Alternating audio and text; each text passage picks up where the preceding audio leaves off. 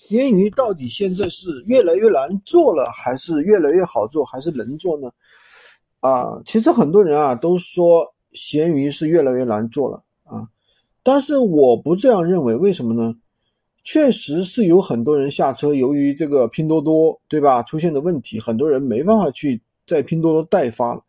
但是反过来讲，大家只有在拼多多代发吗？就没有别的会员渠道吗？而且闲鱼现在确实是有去中心化机制，你的每一个店铺的曝光量不可能太高。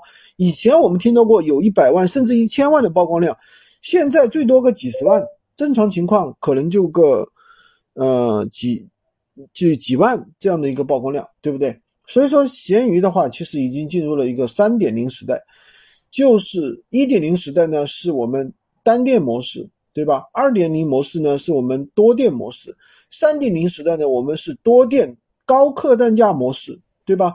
从多多倒货的时代早就已经结束了。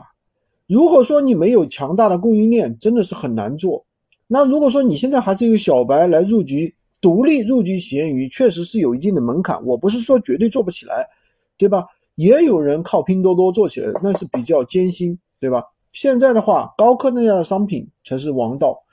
那么我们在这个行业里面已经做了两三年了，对吧？积攒了真的是很多的货源以及供应商，对吧？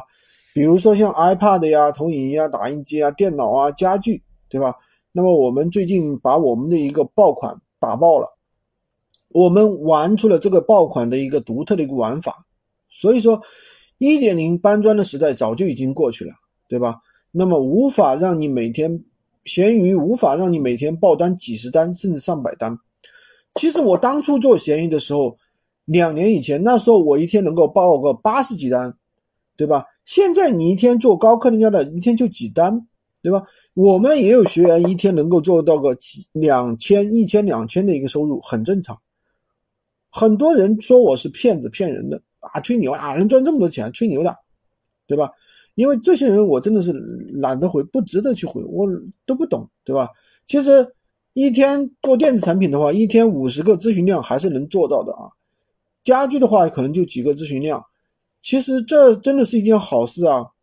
不懂的人都已经下车了，车上的人是继续深耕闲鱼，反而更懂的一个人。所以说，闲鱼就是你要懂得信息差，有信息差，有产品的信息差，有运营的信信息差，你就是王道。对吧？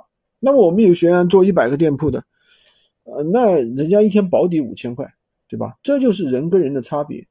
所以说，你只要选择了一个正确的赛道，跟着正确的人去做，对吧？虽然说师傅领进门，修行在自心，但是他能给你一个强大的一个体系，强大的一个支撑，包括培训体系，包括陪跑体系，包括物流，包括这个供应链体系，能够让你快速的把这件事情做起来，而不是说。凭着自己的一丁点，对吧？很多人说：“哎，军哥，你别说了，闲鱼嘛，我看过这个视频啊，就搬砖呀，我懂的呀。”是你看的是一点零时代的闲鱼，我们现在已经进化了几波了，我们现在是三点零时代的闲鱼，完全两回事。今天就跟大家讲这么多，喜欢军哥的可以关注我，订阅我的专辑，也可以加我的微。如果你对闲鱼无货源还感兴趣，想要深入学习的话，可以找我。